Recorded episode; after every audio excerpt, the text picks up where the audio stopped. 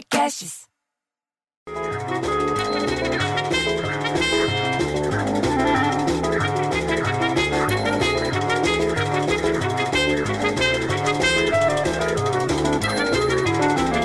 Bom, bicho, essa história da criançada fazer aula em casa tá complicado.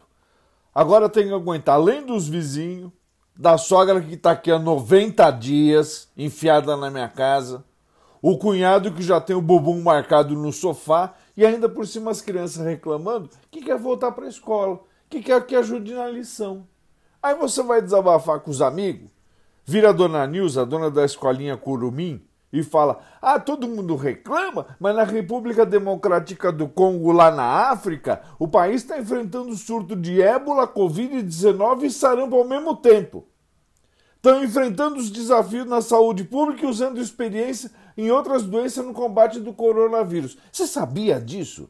Eles estão bem pior que nós, mas estão tentando resolver depressa. Mas isso não tem nada a ver com a história do, das escolas. Eu não estou reclamando, eu acho até bom ficar de olho, porque o meu menorzinho, ele acha que raiz quadrada é raiz de árvore careta, você acha? Mas daí o Petinati, que não aguenta ver mensagem no grupo do WhatsApp que já quer dar palpite, fala que tem uma nuvem de gafanhoto avançando, avançando em direção ao, ao Brasil, parece as, as pragas do Egito, bicho. Eles estão segui eles seguindo a linha da Guerra do Paraguai. Você acredita no negócio desse? É reencarnação.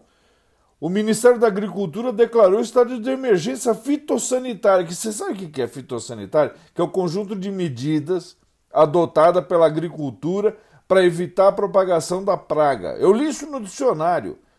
E a praga está indo lá para onde? Para o Rio Grande do Sul, Santa Catarina, que são os estados que podem ser afetados pelos insetos.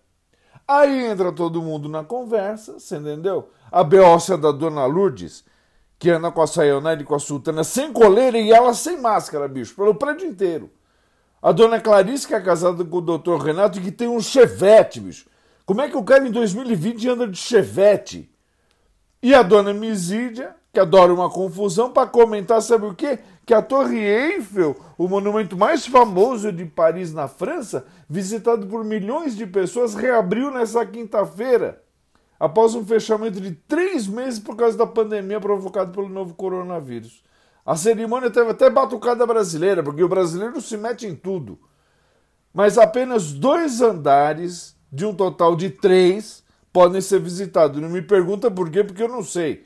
Cerca de 50 visitantes e inúmeros jornalistas ajudaram lá, aguardando na a reabertura da, do, no pé da porra da torre. E aí eu te pergunto, o que que isso tem a ver com a conversa no Otis? O mais rico aqui do prédio não sabe nem onde fica São Vicente. Você acha que ele vai poder ir para Paris para ver a torre? Ah, para com isso. E ainda para piorar, disseram que um maluco lá sei aonde que era, fez um site de apostas que estava inovando. Ele criou uma corrida de tubarão, bicho. Que como não pode ter corrida dos outros bichos, fez uma corrida de tubarão. Pô, se eu quisesse ver corrida de tubarão, eu voltava a trabalhar com Lelis e com a Isolina. Ah, pelo amor de Deus. Deus meu, eu, eu não aguento mais, bicho. Eu, eu fico tão puto que eu prefiro ter um filho viado que um filho tubarão. Ah, vai se danar.